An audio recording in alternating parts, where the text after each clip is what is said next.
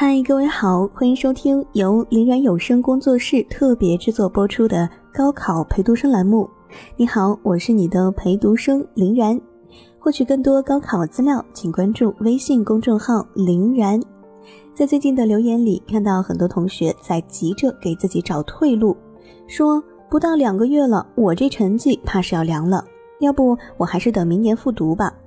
你这会儿不努力，咋知道一年后自己会努力呢？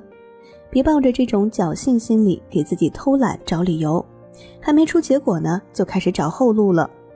不过有一点我还是要表扬你的，你想复读一年，说明你还是想考出个好成绩的。那为什么现在不好好努力，非得等一年呢？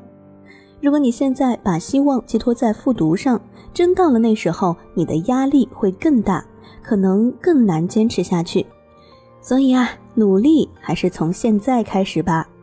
退一万步说，如果你今年真的没有考好，复读去了，那你这最后五十多天的努力，也会让你在复读的时候有一个更高的起点，学起来也会稍微轻松一点，说不定最后的结果也会更好一点。最后，希望你调一调自己的侥幸心理，任何成绩的取得都是需要努力的，你可别想着天上掉馅饼的好事儿，更不要把今天的事儿推到明天，一直拖拖拖。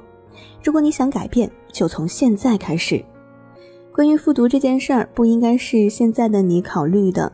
人是有惰性的，一旦给自己找好了后路，那就很难全力以赴了。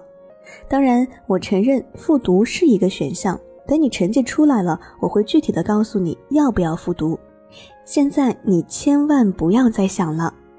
好了，今天的节目就到这儿了。如果备考路上遇到问题不知道问谁，如果生活里有烦心事儿无人倾诉，可以来微信公众号找我，搜索我的名字林然，比冷多一点的林，偶然的然，加关注就好了。